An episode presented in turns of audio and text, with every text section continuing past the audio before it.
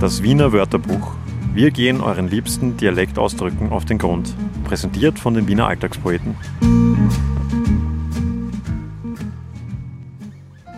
Im heutigen Wiener Wörterbuch gehen wir weit zurück in die Geschichte und wir gehen an einen Ort, den jedes Kind kennt.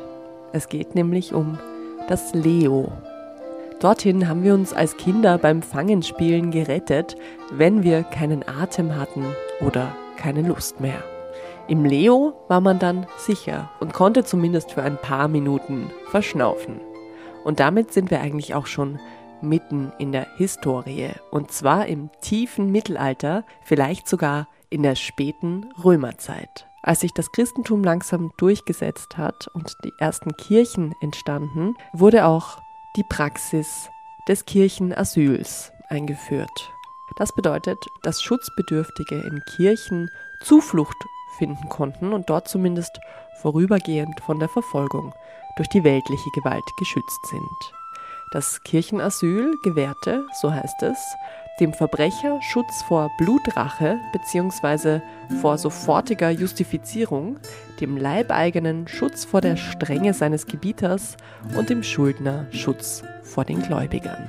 Aber was genau hat es jetzt mit dem Begriff Leo zu tun?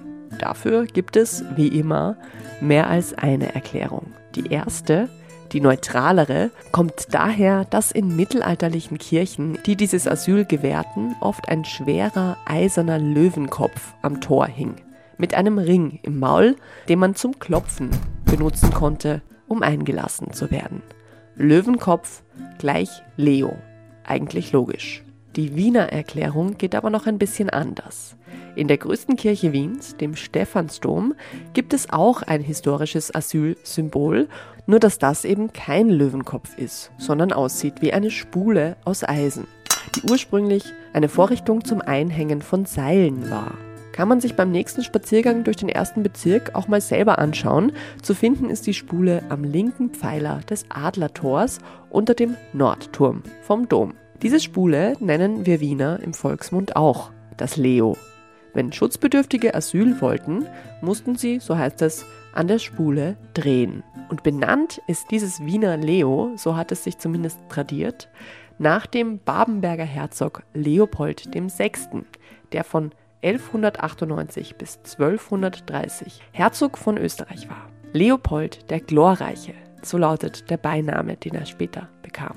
Der soll, so sagen es zumindest viele Quellen, diese Art von Asylrecht damals bei uns eingeführt haben. Ganz sauber kann diese Überlieferung, wenn man drüber nachdenkt, nicht wirklich sein, weil erstens war der Stephansdom zur Zeit Leopolds noch nicht mal ansatzweise fertig gebaut, gerade mal in seinen Grundfesten vorhanden.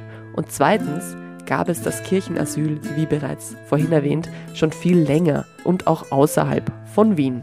Aber Legende ist Legende und so können wir in Wien immerhin behaupten, dass das Leo nach einem von uns benannt ist. Und wenn man mal am Stephansplatz Fangen spielen will, vielleicht ja jetzt, wo gerade wenige Touristen in der Stadt sind, bitteschön. Die Eisenspule am Adlertor lässt sich bis heute sogar noch drehen. Mit dem Asyl in Österreich ist es leider nicht mehr ganz so leicht. Das war das Wiener Wörterbuch wir gehen euren liebsten Dialektausdrücken auf den Grund. Präsentiert von den Wiener Alltagspoeten.